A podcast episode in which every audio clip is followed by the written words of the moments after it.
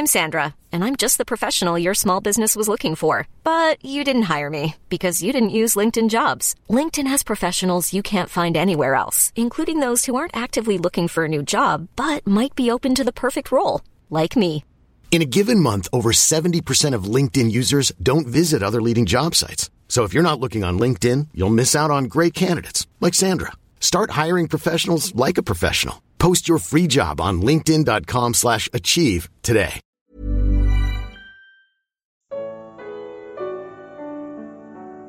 Como se achar morto. Evangelho de Marcos. Comentário de Mari Persona. No versículo 34 do capítulo 8 de Marcos, Jesus faz um convite. Se alguém quiser acompanhar-me, negue-se, negue-se a si mesmo, tome a sua cruz e siga-me. Pois quem quiser salvar a sua vida a perderá, mas quem perder a vida por minha causa e pelo evangelho a salvará. Pois que adianta o homem ganhar o mundo inteiro e perder a sua alma? Ou o que o homem poderia dar em troca de sua alma? Marcos 8, de 34 a 36. Quando Jesus diz negue-se a si mesmo, ele não está falando de negar-se algum privilégio ou desejo do tipo, tenho vontade de tomar sorvete, mas vou negar-me este prazer. Não!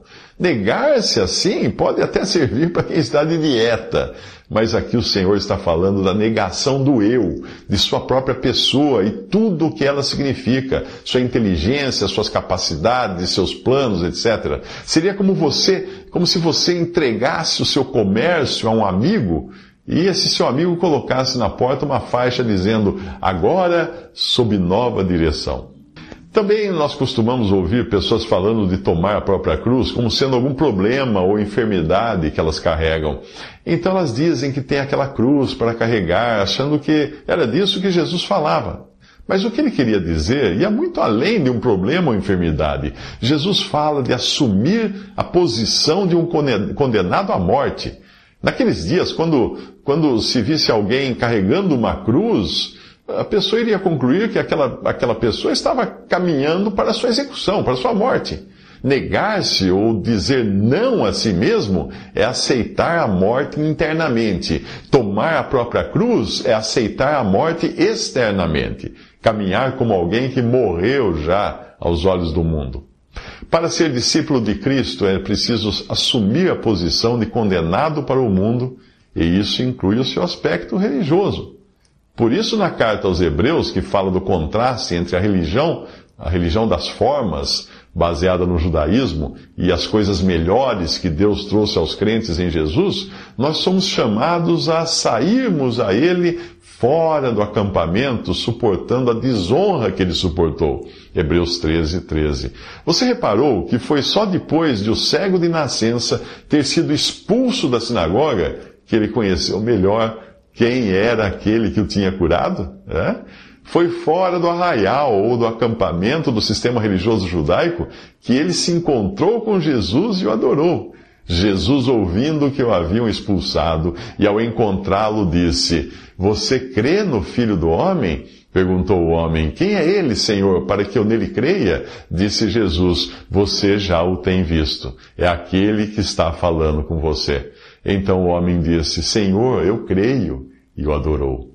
João 9, 35 a 38.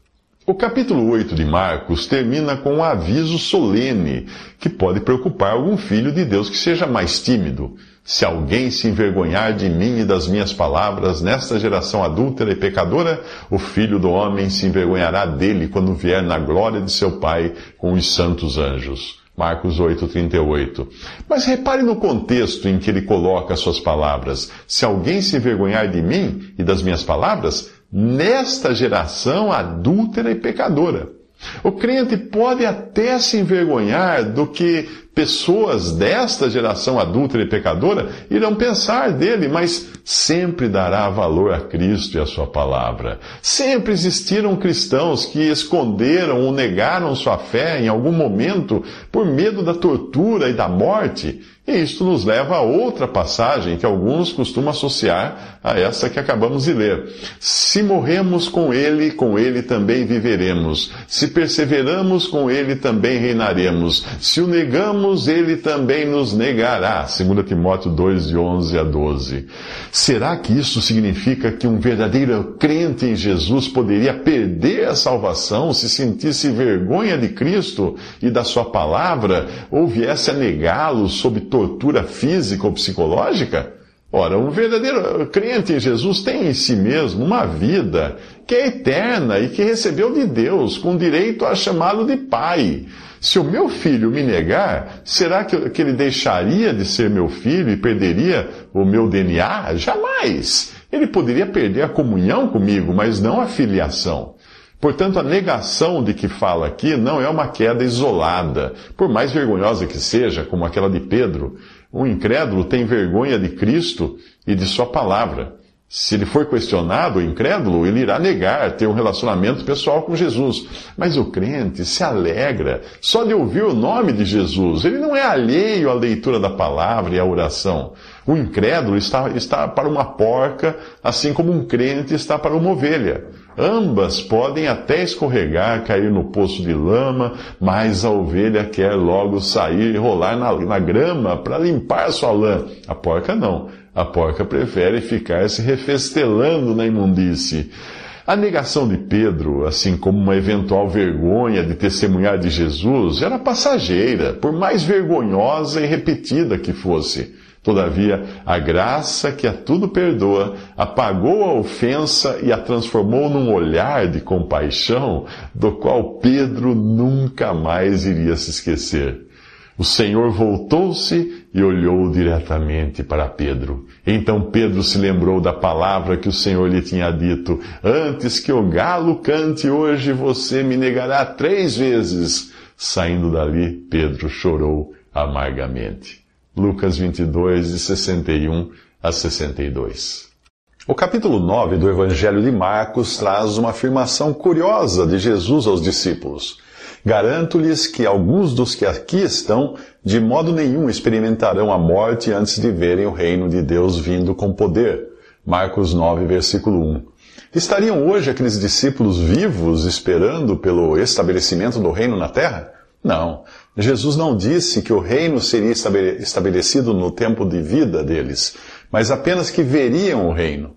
Entenda que reino não é um lugar, mas um sistema de governo. Entenda também que as expressões reino dos céus e reino de Deus, ou simplesmente reino, não são o céu, se o reino fosse o céu, Jesus não teria dito que o reino dos céus é como um homem que semeou boa semente no seu campo, mas enquanto todos dormiam, veio o seu inimigo e semeou o joio no meio do trigo e se foi. Mateus 13, 24. Não existe joio no céu, portanto, esse reino que contém falsos e verdadeiros é na terra. Outro ponto importante é que o reino tem mais de um aspecto. Quando Jesus, o rei prometido a Israel, estava na terra, ele podia dizer: O reino de Deus não vem de modo visível, nem se dirá: Aqui está ele, ou lá está, porque o reino de Deus está entre vocês. Lucas 17, de 20 a 21. As versões que trazem o reino está dentro de vocês estão erradas. Naquele momento o reino estava entre os discípulos porque o rei estava no meio deles. Mas e depois da morte, ressurreição e ascensão de Jesus? Oh, o reino continuaria na terra por meio de uma representação ou embaixada. Onde estiverem os representantes de um reino, eles são o reino. Por isso, uma representação diplomática de qualquer país no Brasil é reconhecida como seu país de origem. Quando você entra num consulado ou embaixada, está entrando no país que ela representa e ali vigoram as leis daquele país. Quando eu acompanhei minha filha ao consulado do Brasil em Nova York para cuidar do registro do seu bebê, uma mulher protestou em voz alta: Ela está furando fila! Aí eu expliquei à mulher que mães com bebês têm preferência, mas ela respondeu que a lei vigorava só no Brasil, não nos Estados Unidos. Aí eu respondi: Minha senhora, eu e você não estamos nos Estados Unidos. Agora nós estamos no Brasil, isto aqui é território brasileiro. Após subir ao céu, Cristo deixou aqui uma representação formada pelos nascidos de novo que vivem num reino de, em mistério, como Jesus o descreveu nas várias parábolas dos capítulos 13 ao 25 do Evangelho de Mateus. O que Jesus está prestes a fazer é mostrar como é o reino visível. Quando Jesus diz aos discípulos que alguns deles de modo nenhum experimentarão a morte antes de verem o reino de Deus vindo com poder, em Marcos 9:1, eles devem ter achado que o reino seria estabelecido ainda no tempo de vida deles. Por isso encontramos outros dois discípulos desapontados caminhando para Emaús sem reconhecerem Jesus ressuscitado caminhando ao lado deles. Lucas 24, de 15 a 21, conta como foi. Jesus lhes perguntou: Sobre o que vocês estão discutindo enquanto caminham? Eles pararam com rostos entristecidos. O que aconteceu com Jesus de Nazaré? Os chefes dos sacerdotes e as nossas autoridades o entregaram para ser condenado à morte e o crucificaram, e nós esperávamos que era ele que ia trazer a redenção a Israel. Ao dizer que alguns veriam o reino de Deus vindo com poder, Jesus não disse que o fato em si aconteceria no tempo de vida deles na terra. Se eu digo que eu vi cenas da Segunda Guerra Mundial, isso não significa que eu já existisse quando elas aconteceram. Na época eu nem tinha nascido, mas a tecnologia moderna permite que eu veja as batalhas numa tela em três dimensões. Ao falar daquele que teme a Deus, Isaías diz: Seus olhos verão o Rei em seu esplendor. Isaías 33, 17. O apóstolo Pedro, um dos três presentes na transfiguração de Jesus, contaria mais tarde como viu o Rei em seu esplendor, como se a cortina do tempo e do espaço tivesse sido rasgada diante deles para mostrar uma outra dimensão. Em 2 Pedro 1, de 17 a 18, Pedro escreve assim: Ele recebeu honra e glória da parte de Deus Pai, quando da suprema glória lhe foi dirigida a voz que disse: este é o meu filho amado, em quem me agrado. Nós mesmos ouvimos essa voz vinda do céu quando estávamos com ele no Monte Santo. João, que esteve no monte, voltaria a ver Cristo glorificado, como conta em Apocalipse 1, 16 a 18. A sua face era como o sol quando brilha em todo o seu fulgor. Quando o vi, caí aos seus pés como morto. Então ele colocou a sua mão direita sobre mim e disse: Não tenha medo, eu sou o primeiro e o último, sou aquele que vive. Estive morto, mas agora estou vivo para todo sempre. Será possível ver esse mesmo Cristo fulgurante agora mesmo? Sim, sim, perfeitamente, com os olhos da fé. Como diz em Hebreus 2,9: Vemos, todavia, aquele que por um pouco foi feito menor do que os anjos, Jesus, coroado de honra e glória por ter sofrido a morte. Mas você só o verá se crer que Jesus na cruz morreu para pagar todos os seus pecados.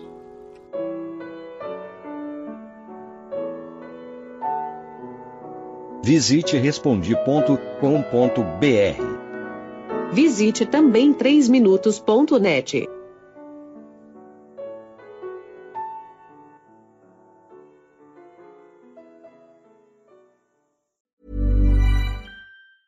Ever catch yourself eating the same flavorless dinner three days in a row? Dreaming of something better? Well, HelloFresh is your guilt-free dream come true, baby. It's me, Kiki Palmer. Let's wake up those taste buds with hot, juicy pecan-crusted chicken or garlic butter shrimp scampi. Mm. Hello Fresh. Stop dreaming of all the delicious possibilities and dig in at HelloFresh.com. Let's get this dinner party started.